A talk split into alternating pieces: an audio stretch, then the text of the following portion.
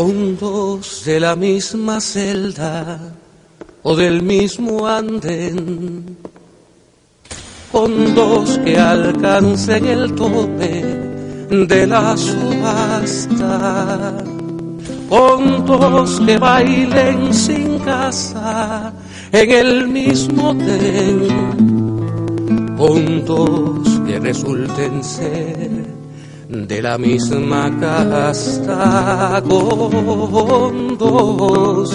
Entre tantos ecos se digan quién con dos. Que se nos parezcan en la canasta con dos que tengan el alma como de con dos que se quieran bien, con dos que se quieran bien, con dos que se quieran basta, con dos que tengan el alma como de cien, con dos que se quieran bien, con dos que se quieran dos que se quieran basta.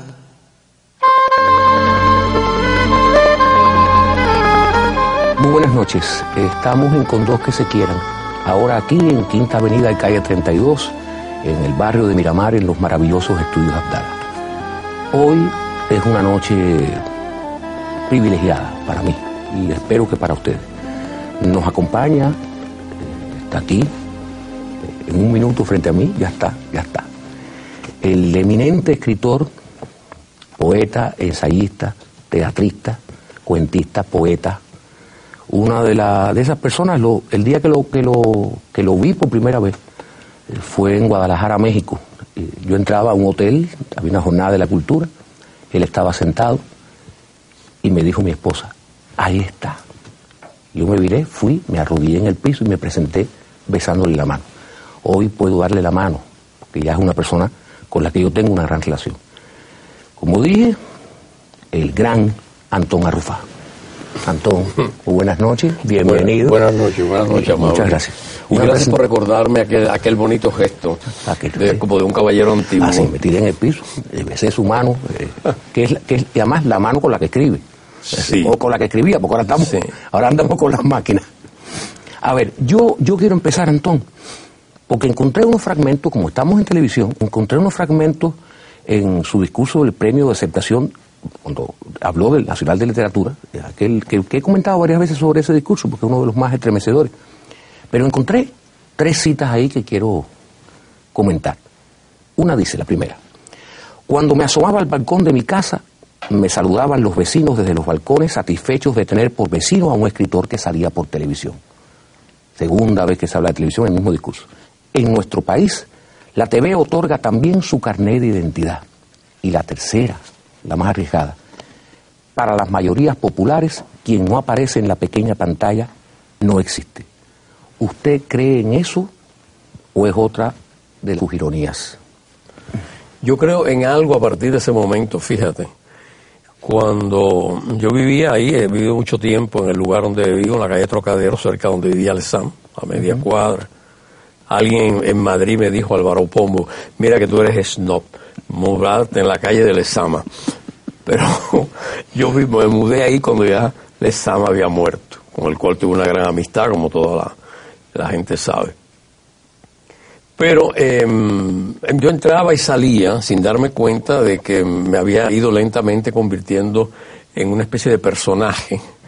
Y un día, me asomé, después del Premio Nacional, eh, me asomé al balcón y eh, la gente empezó a decirme, ay, tenemos un premio nacional en la cuadra. Yo vivo en una cuadra de gente muy desenfadada, ¿eh? Esto, esto me puede costar que me abofeteen cuando yo llegue allí. No, pero nada, porque te respetan porque sale por televisión. sí, claro. Entonces, la, la, televisión aporta una especie de, de figura que destruye el vacío entre el artista y su público, lector, o su público admirador. Y eso es lo que, lo que sucede, que es lo que yo llamo carnet de identidad, ¿no? O sea, alguna gente después del Premio Nacional, pues eh, me ve por la calle, siempre mm, me, me acostumbré a salir con un bolígrafo. A la, a la gente le apasiona tener autógrafos, hasta de un autor que seguramente no han leído. Pero indudablemente la televisión en este país y creo que en, el mundo entero ya es una, una fuerza inconmensurable de, comunicación. Sí, lo que pasa es que el juicio es muy, es muy duro y a mí me pareció, conociéndolo, un poquito sarcástico, porque dice, para las mayorías populares, el que no aparece en la pequeña pantalla no existe. Eh, y eso es un poco absoluto. Eh, eh, los años me han ido aliviando. Eso es del año 2000. Eh, o sea, ese, mis grandes maestros Lezama y Virgilio Piñera no salieron nunca en televisión. Sentían por la televisión algo, mm, no te metas ahí, muchacho, no te metas ahí. Y entonces, a mí me pasa eso también. Y con recelo. Sí, con recelo es la palabra, la palabra exacta. Voy a tener que acabar aceptando este medio. A ver, hay un libro que es un es una verdadera joya. Existe un personaje ahí, la tía, la tía que se relaciona con los espejos.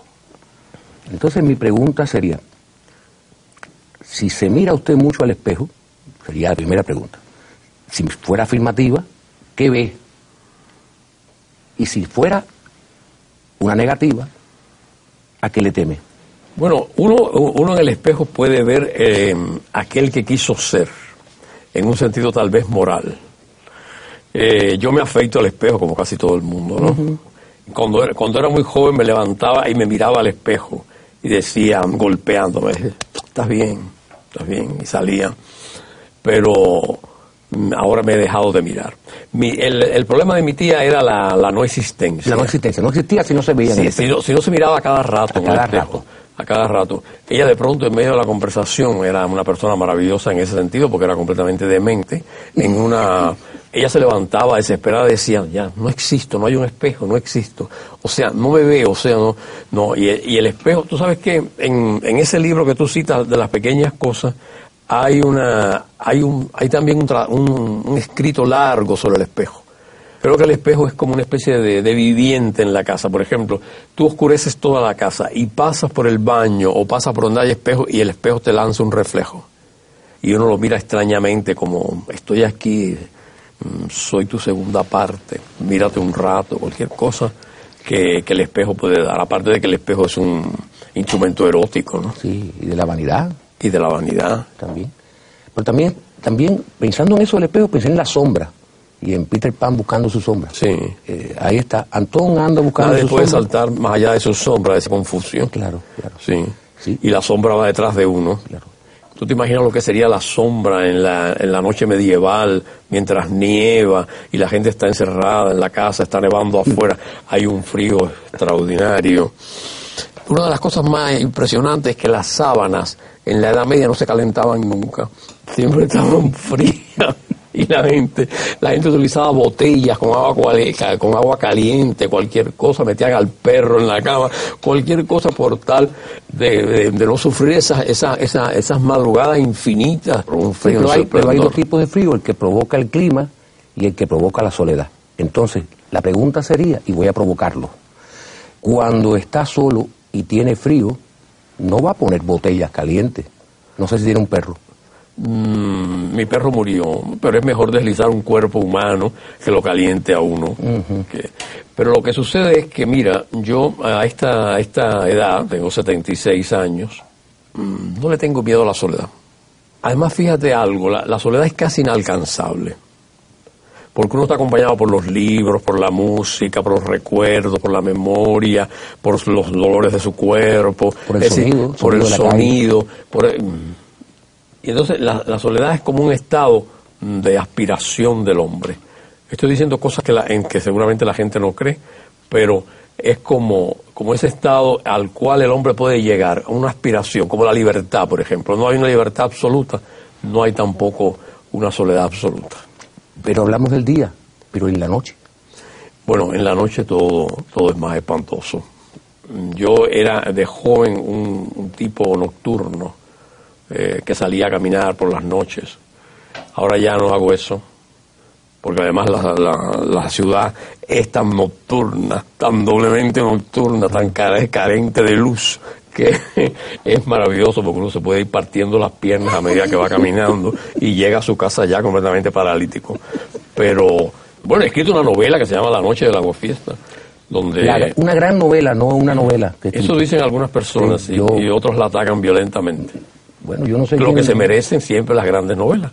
Ser elogiadas y ser atacadas. Bueno, yo soy Eso quiere decir que no es indiferente, que la gente no es indiferente con el libro. ¿Tú estás a favor? Sí, yo estoy a favor. Te voy a mandar un ejemplar con una dedicatoria. Dedicado, yo tengo un ejemplar que compré. sí, pero ahora te voy a mandar el último, publicado en España, con una dedicatoria muy tierna. Muy especial. Ahora, yo, y ya el televidente vio es que lo leyó, pero que no lo ha visto conversar así en público, ya vio al, al demonio que habita en Antón, al infante terrible, ¿no? Podrían decir las personas que manejan así el francés y todo eso.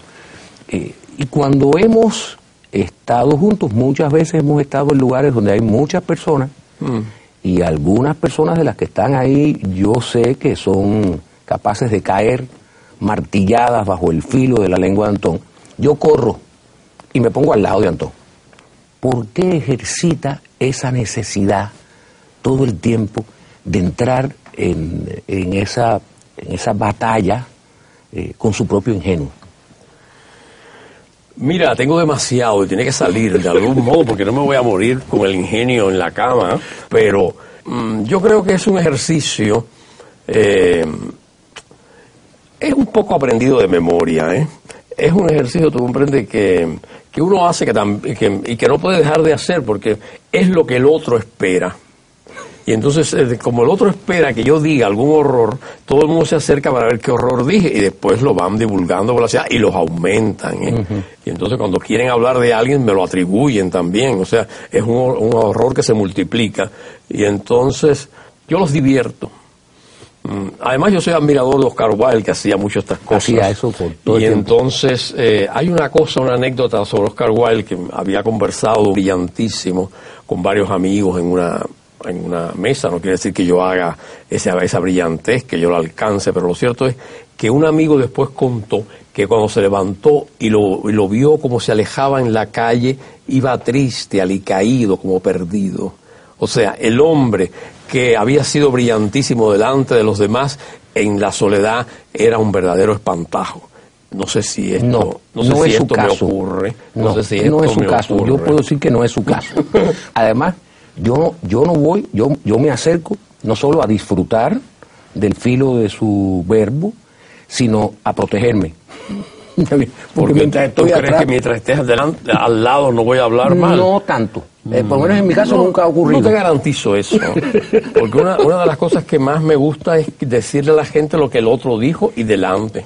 Bueno, ah, eh, eh, hay tres personas y yo me acabo de enterar que de la tercera acaban de decir tal cosa y yo inmediatamente se lo digo allí delante. Mira, esta persona ha dicho de ti esto y es maravilloso porque se forma, se forma como una especie de vitalidad que, necesitamos mucho eh, cuando ya somos muy conocidos. Necesitamos siempre como una vitalidad, o sea, que las solemnidades se, que se caigan, que ya yo no sea miembro de la academia, de la lengua, que no sea premio nacional, que no tenga todas las medallas, todo eso se viene al suelo y me convierto en un muchacho de veintipico de años. Es lo que parece, además, un muchacho. ¿Usted cree? Sí, yo sí. Ahora, ¿cómo es un día de Antón? Porque los escritores tienen manías. Estoy lleno de manías para trabajar. Y he hecho una lista de todas esas manías. Por ejemplo, a ver alguna. Bueno, el bañarme, el, tomar té, el, el, caminar, a veces caminaba mucho. Por ejemplo, cuando escribo una obra de teatro me gusta caminar. Entonces me, hago todos los personajes y los vecinos van creyendo que he enloquecido, porque hablo como mujer, como niño, como anciano, como gago, como cualquier cosa. Entonces hay una especie de, de como como aquí se vive de una manera tan colectiva, tan promiscua, que todo el mundo participa un poco de la vida de uno, pero claro, ya se saben que ahí vive la figura. No te, no te, no, te he contado ese chiste. A ver, cuéntame. Que yo entré, yo entré en una librería, creo. y estaba la, la librera estaba sentada, me miró y me dijo, ¡Hola figura! Desde ese momento yo utilizo este término de figura, claro, burlándome un poco de mí mismo, cosa que hago con gran pasión. Ahora, una cosa que me llama la atención, son todas las ramas de la literatura, usted las trata, o sea, las trata, las trabaja y tiene éxito en todas, pero a la misma vez está escribiendo una novela, o un cuento, un poema, un ensayo, una obra de teatro, a la misma vez todo. No, a la misma vez no. Pero yo siempre quise vivir en una especie de casa con en, que cada, cada habitación tuviera una máquina de escribir o una computadora. Pero está mismo como un cuadro de Magritte. así, y entonces en una escribía eh, la novela, en otra escribía un cuento, en otra escribía, iba trasladando por el resto de la casa. Pero es una cosa que a la que no debe renunciar. Es una buena idea. No, yo no he renunciado a nada. Me lo han ido quitando todo, pero no a renunciar, ¿no? Santiago de Cuba. Santiaguero. Antón Arufá Santiaguero. Hmm. Sin embargo, no tiene acento de santiaguero. He hecho un esfuerzo gigantesco por quitármelo. A ver, ¿por qué? Ahora salió. Sí. Por quitármelo, porque ahí salió. Sí, porque sabes una cosa, que apenas un santiaguero me llama por teléfono, eh, conversamos un rato, y yo me paso como tres días hablando como los santiagueros. Eso es una cosa tan pegada, tan consustancial a mi sangre y a mi espíritu, a lo que sea, vaya, a lo que es consustancial, que nunca, sabido, nunca hemos sabido qué cosa es. y se usa mucho esa palabra porque es lindísima. Consustancial. Sí, es preciosa. Entonces, eh, hablábamos de Santiago. De Santiago de Cuba. Quiero hablar sobre todo por los apellidos. Mis apellidos son, eh, mi padre era de origen catalán, Arrufat. Es una familia muy antigua del reino de Aragón. Y mi, mi madre era Marat. Decían siempre en esa casa, hasta hace muy poco, en que me encontré con un hispanista eh, palestino, y yo le dije que yo tenía, que yo era árabe, y escribió mi nombre como lo escriben los árabes, el apellido de mi madre, y me dijo, mire, no se dice Marat, se dice Murat. Me pareció una cosa maravillosa porque durante años mi familia dijo su apellido mal. y, Pero, no sé qué ocurre. ¿Y, usted también? Sí, yo también. Y quería preguntar por el niño Antón. El niño Antón. El niño Antón en Santiago de ah, El niño Antón era, era insoportable. Mi madre, que me quería mucho, como todas las madres, cuando no son unas canallas, me nunca me pegó. Y yo creo que hubiera sido bien que me hubieran dado mi buen bofetón de vez en cuando, pero no, no ocurrió. No, ocurrió. No ocurrió. Y eso contribuyó a majaderías que he heredado hasta hoy, a que no, no podían, yo no podía, eh, no me podían prohibir nada. Eh, me daban unos ataques que salía una espuma por la boca, impresionante. ¿Pero que era por aquello? ¿Por, era, era explosión? Pero era, era díscolo además, pero jugaba pelota, eh, eh hacía disparates, eh, y me iba al mar, remaba, toda una serie de, cosas que, hacen los niños, ¿no? A mí me encantaba un lugar de Santiago de Cuba que se llama Cayo Smith, que es como una, una islita en el centro de la bahía. En el centro de la bahía. Y a mí me encantaba ese nadar allí, ir a Ciudad Mar, ¿no? Al morro nunca iba porque no estaba restaurado y los, los santiagueros no tenían ninguna costumbre de ir al morro. Y entonces después ingresé en la escuela de los curas. Bueno, ¿qué quedó de la escuela de los curas? Bueno, la gente dice que quedan algunos gestos de mano y sobre todo una disciplina. Eso me lo enseñó la iglesia, las dos órdenes en las cuales yo fui educado, el por los jesuitas y posteriormente cuando ya vivíamos en La Habana, que vinimos en el año 47, los escolapios. Pero me sirvieron.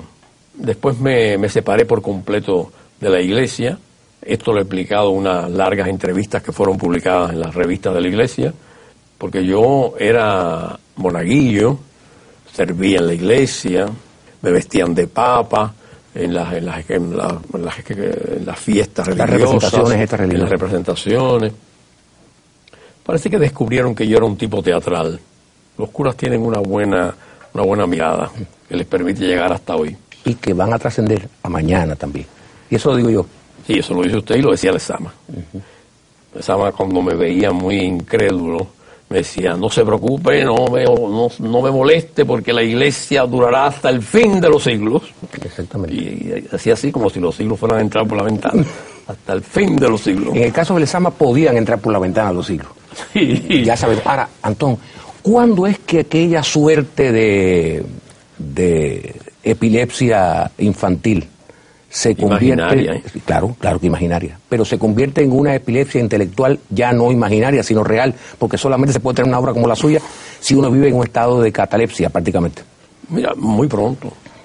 Yo empecé a escribir como a los 10 años, en la misma, en el mismo, en la misma aula, mientras el cura explicaba, mm, yo escribía tranquilamente. Y siempre me sorprendía el cura en eso y me decía, oiga, pero atiéndame. Yo le decía, sí, yo estoy atendiendo, yo estoy atendiendo. Y yo estaba escribiendo un poema. Pero eh, todos esos poemas se perdieron, eh, felizmente.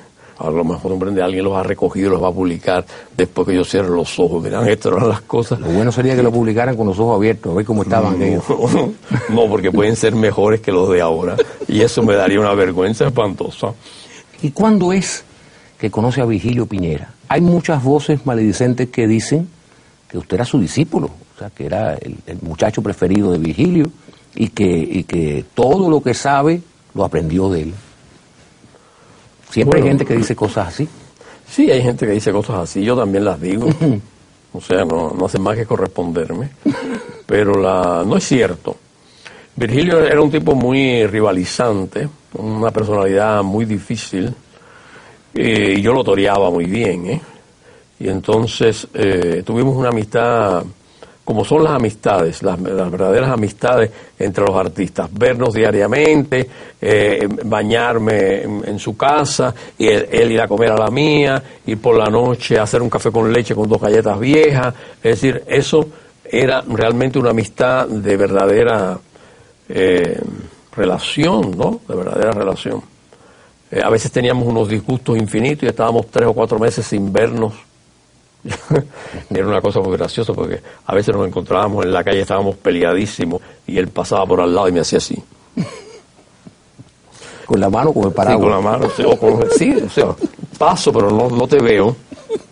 Y yo aprendí de él una cosa que es importante para un escritor cuando está tratando un escritor más hecho que él, que es la ética de la literatura. La literatura tiene su ética, eh, tiene su, el escritor tiene su manera y su manera de vivir en la sociedad, su conducta, y tiene que mantenerla hasta, hasta el final.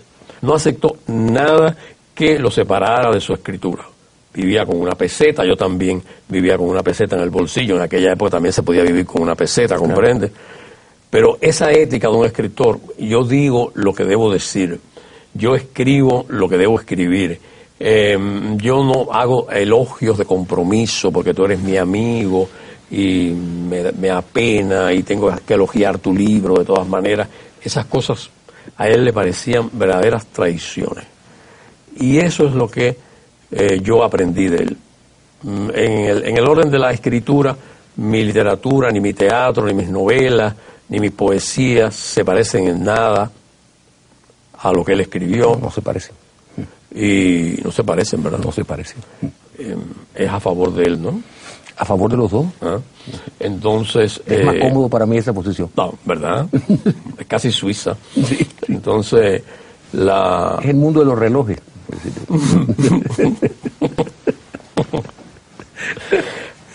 Entonces, pues nada. Eh, eso es lo que yo creo que yo heredé de él. También lo heredé un poco de Lezama, aunque Lezama era un individuo más tranquilo que Virgilio Piñera que fueron mi, como escritores mis dos grandes amigos, después lo sería Dulce María Loinás, pero Dulce María Loinás era una gran dama, mm, tenía unos vestidos que le llegaban a los tobillos, y entonces era, era muy diferente. Eh, yo aprendí con ella el arte de conversar, ¿no? No, no aprendí, sino que perfeccioné con ella el arte de conversar, porque ella conversaba como los antiguos cubanos, que es una manera muy curiosa de conversar, que es escuchar, eh, no precipitarte, no apabullar al otro, no querer tener todos los problemas resueltos, o si tú tienes todos los problemas resueltos, fingir que no están resueltos para oír lo que el otro va a decir sobre esos problemas. Eso lo aprendí de estos grandes escritores, que indudablemente son los grandes escritores cubanos del siglo XX. Sí, pero es curioso porque tanto les ama como Virgilio y como Dulce María son personas que vivieron además una vida hacia adentro. Y cualquiera que está viendo la entrevista pensará que usted es una persona que vive hacia afuera, de balcón a la calle, en la realidad, por las cosas que está hablando. ¿Cómo podía establecer entonces un vínculo? Bueno, mira, personas tan herméticas, como el caso de Dulce María, sí, era hermética. Mm, y la Sama también, pero Dulce María yo de pronto iba por la calle Obispo, me sentaba en el Parque Central y la veía sentada en un banco allí, vestida de negro, con una sombrilla abierta. Y yo iba y la saludaba y le decía, ¿usted es usted? Y ella me decía, yo sí. Ella tenía, y, y Lezama era un caminador hasta que pudo, hasta que pudo, ya cuando yo empecé la gran intimidad con él, que es en los años 70, no, él no caminaba, había engordado mucho. Pero Virgilio era un callejero, un trashumante. Eh, iba, íbamos juntos a todas las partes. Cuando, cuando vino ese mal tiempo, que, todos, que no es el mal tiempo, ni de la batalla de mal tiempo, ni, de la- ni del tiempo clima- cli- de- El mal tiempo gris. el mal tiempo gris, sí, gris, sí, o negro. O negro. Entonces, ese mal tiempo, ay, ¿cómo nos divertimos? Mm, No. Eh, Sufrimos, pero nos divertimos mucho. Entonces, íbamos a asustar a la gente.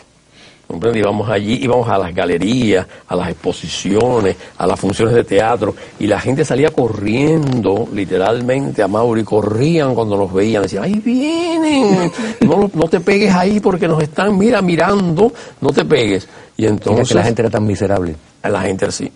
Y perdimos muchos amigos así, muchos falsos amigos. Y claro, a nosotros, yo no tenía ningún, y, eh, ningún miedo de ir a los lugares, ni, ni él tampoco. Bueno, él, que va a tener miedo Virgilio Piñera. Él fingía tener miedo, escribía sobre el miedo.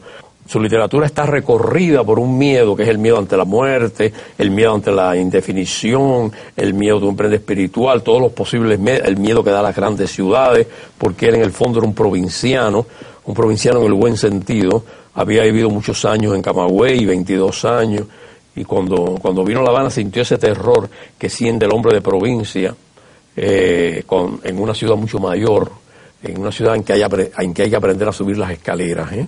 porque eso es importante.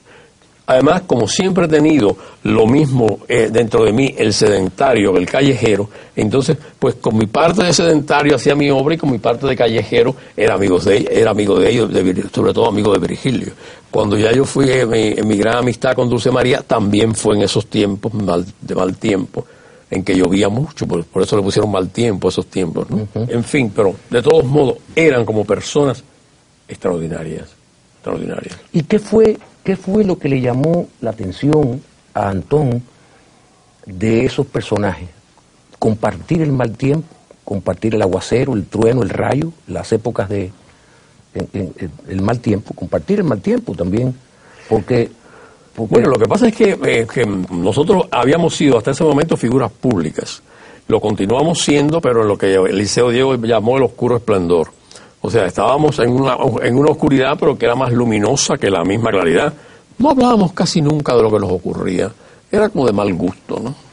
Eh, era como subrayar lo que ya lo que ya sabíamos y hablábamos como como hablan los escritores que todos somos muy habladores y entonces eh, mm, no era era mira voy a decir una palabra que ya no se usa tanto era un compañerismo es decir es, es ese tipo de, relación entre digamos tus iguales Ellos me llamaban me buscaban yo tenía con ellos una relación eh, que cualquiera puede en este momento pensar, como está mintiendo ese hombre, nunca fue íntimo de esas personas, esa cosa, pero en fin, eso no, eso no importa.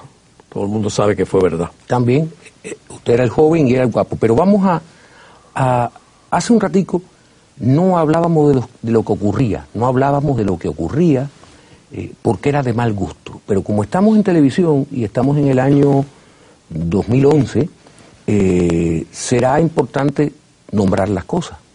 Eh, Hay un libro así, ¿no? Exactamente, muy bello libro, por cierto. Y de Liceo Diego. Y entonces sería interesante qué era lo que ocurría. Bueno, lo que ocurría era la separación. La separación. Un momento dado, eh, ustedes de aquí no pasan. La sociedad que estamos fundando no es para ustedes. Y llegó un punto en que ya no podíamos participar de ella. Eso fue eh, lo que lo ocurría. en fin, ya es una cosa tan vieja, ¿eh? que, que... Pero la gente siente curiosidad muchas veces por las cosas Bueno, mira, cuando, se, los cuando se pusieron los siete contra Teba en el Mella, pasé por una experiencia interesantísima, porque aparte de las 1.500 personas que iban todas las noches, se puso 16 noches, los muchachos de la universidad, los estudiantes, me esperaban en el vestíbulo para que yo les contara lo que ocurría, para nombrar las cosas. Y entonces yo les contaba más o menos lo que, lo que había ocurrido, porque sobre eso, sobre esa época, casi todo se ignora. Es una época muy importante porque ahí surgieron, desde el lunes de revolución, eh, surgieron una serie de escritores, de artistas, de músicos, de pintores y todo, que son de una importancia extra- extraordinaria en la cultura de este país. Y, salieron de esa, de esa cosa, de ese momento oscuro, casi medieval, plur, y salieron de nuevo a la luz, y ya.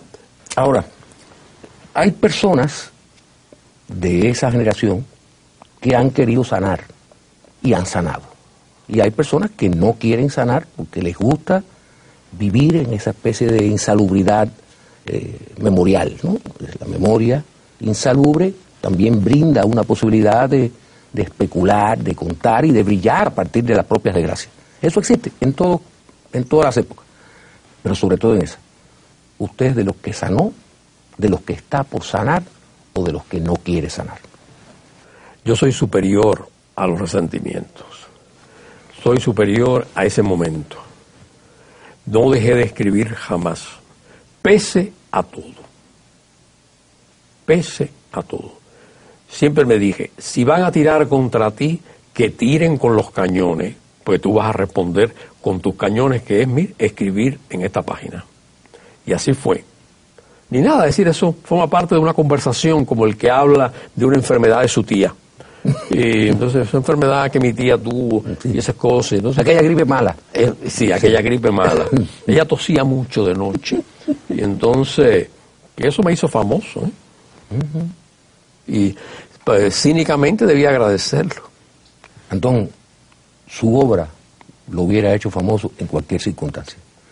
Eh, esa es la única ironía que no le voy a dejar pasar. La estoy aceptando. Ahora, Manuel Sanguilí decía en el siglo XIX que la cultura cubana era del disimulo y la hipocresía. En el siglo XXI, ¿usted suscribiría un punto de vista tan, tan audaz como ese? Esa es una frase que yo he citado. Yo sé, yo también la conozco, pero no la conozco porque la citó, sino la conozco porque me leí lo de Manuel Sanguilí y me quedé frío. Sí, él era un hombre muy inteligente. Muy realmente. inteligente. Y además tenía una lengua Sí, capaz de decir cualquier cosa. ahí nos parecemos todos. Pero yo cuando encontré esa frase en Manuel Sanguilí dije, esto es lo que nos ocurre. Claro. Esto, porque tú sabes por qué.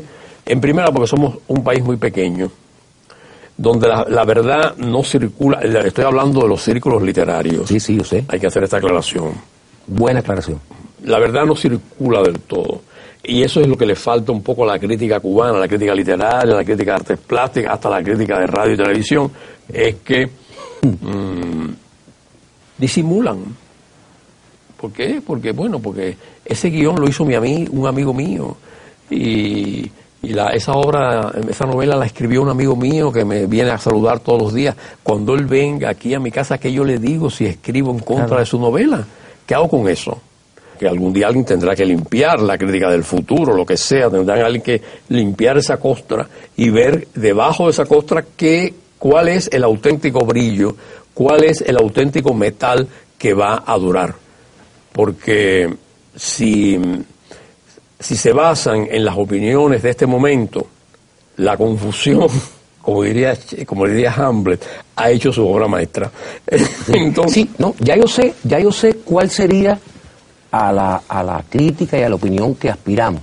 Pero el asunto es cuál sería preferible, porque también estamos utilizando mucho no el disimulo, sino el silencio. Y muchas veces lo que hacemos es no nos queremos comprometer el, ni a favor ni el en contra. silencio Nos es una forma del disimulo. Y la hipocresía es eh, una, una tradición que viene de, del simular.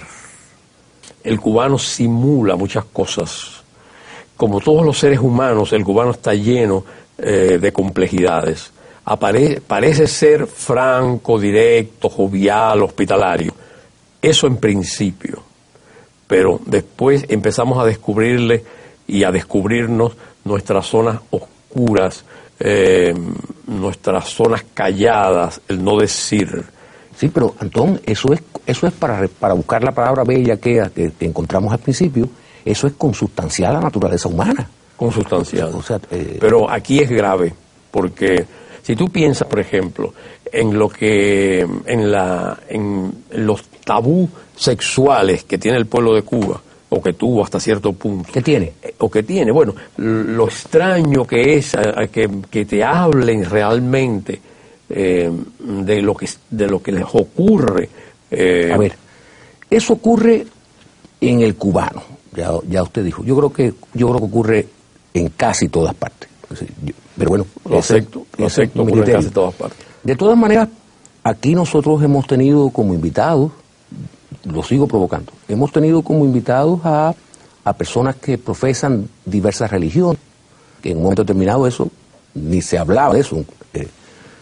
pero por ejemplo, aquí hemos tenido personas que tienen preferencias sexuales diversas y nadie, nadie, teniendo toda la libertad del mundo para hablarlo, nadie lo asume. Nadie dice, no, yo, yo vivo con un compañero, que es en caso de un hombre, en caso de una mujer, yo tengo una amiga con la que yo vivo, palabra amiga, este, una novia. O sea, la gente no dice esas cosas tampoco en televisión. O sea, quizás por eso, porque uno también, dentro de uno, uno dice, ¿qué van a decir mis vecinos? ¿Qué van a decir mis amigos? ¿Qué van a decir en el caso suyo mis lectores? Mm. También ocurre en, en los personajes no públicos, sino en los públicos, ocurre con mucha más gravedad. ¿Estaría de acuerdo usted con eso o no? Yo creo que sí, por eso son personajes públicos. Pues si no, no lo sería. Está bien. Bueno, de todas maneras quería que eso estuviera aclarado. Así que bueno, seguimos. ¿Es miope? ¿Usted es miope? Profundamente, desde niño. Yo me iba, Antón, a lo de los miopes, porque yo soy miope, y los miopes son personas que esconden, que tienen trastienda. O sea, se hacen los que no ven y ven. Porque si yo me quito, yo hago esto, la figura es totalmente borrosa. Pero yo presiento que Antón está ahí. Y cuando me lo pongo, es una certeza.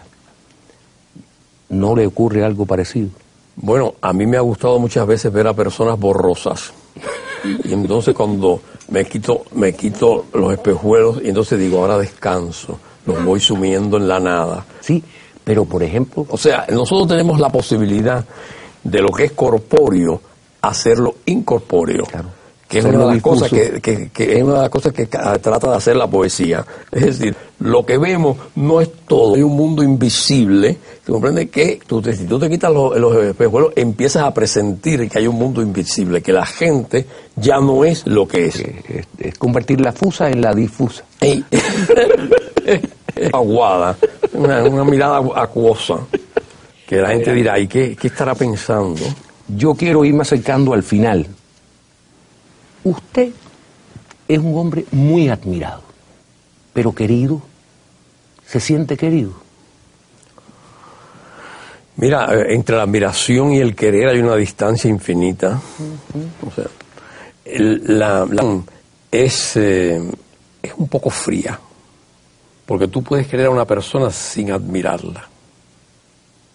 Está raro eso, no, yo no puedo. ¿No? No.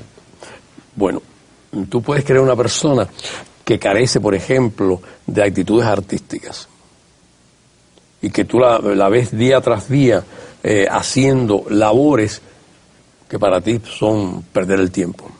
Tal vez, si, lo pienso más, eh, eh, tenga los, los, dos sentimientos mezclados, el querer y la admiración juntas, confundiéndose el uno con el otro. Eso es posible, pero yo puedo admirar a un escritor y no quererlo. En fin, creo que, que eso es... ¿Cree que es querido? Es lo que quiero decir. O soy querido o no. Nunca le he preguntado a nadie. Bueno, yo le puedo decir que yo... Nunca le he preguntado a nadie, ¿tú me quieres? Eso combate mi orgullo. no puedo preguntar esa cosa, esa cosa ingenua y maravillosa que le pregunta una persona a otra, ¿tú me quieres? Qué difícil es para mí preguntarle a alguien, ¿tú me quieres? O sea que por tanto, como el verso maravilloso de Julián del Casal, siempre ignoraré quien me ama. Yo estoy siempre desesperado por preguntar, ¿tú me quieres? A mí me encanta. Y me quiere, no me quiere incluso, como hacíamos con la florecita, ¿no? Sí. Ahora... Yo no alcancé esa florecita, ¿dónde estaban? Mm, estaban en su corazón, lo que no miró para allí. Eh, yo, yo quiero terminar eh, con una... Preguntándole si suscribe una frase de Valle Inclán, que a mí siempre me llamó la atención, que dice, si prescinden de mí, es una trampa. si prescinden de mí, yo prescindiré de ustedes. Era una frase de su momento, creo que está en mi discurso. Si prescinden de mí, yo prescindiré de ustedes. Yo puedo olvidar perfectamente a aquellos, tú comprendes, que han prescindido, que, prescinden de mí. Yo no los necesito. Eh, yo puedo hacer mi obra sin ellos, pero al mismo tiempo ellos no pueden estar sin mí. Porque mm, el modo de, de, perseguir a una persona, el modo de enjuiciarla, es el modo secretamente de influirte por ella. Uno acaba adquiriendo las formas del que persigue y las pasiones del que persigue. Sí, pero Yo podía haber nacido en otro país y no haber nacido en este. Pero lo importante es que no solo es nacer en este país, es asumir este país que es otra forma de nacer. Hay mm, como dos o tres nacimientos. Una vez leí una frase de una línea de Garcilaso de la Vega, que la voy a transformar, cosa que hago. Él dijo una vez, me duele España. Yo puedo decir, me duele Cuba. No, no, no. Los dolores de Cuba son otros dolores que nosotros tenemos el deber de ir aliviando.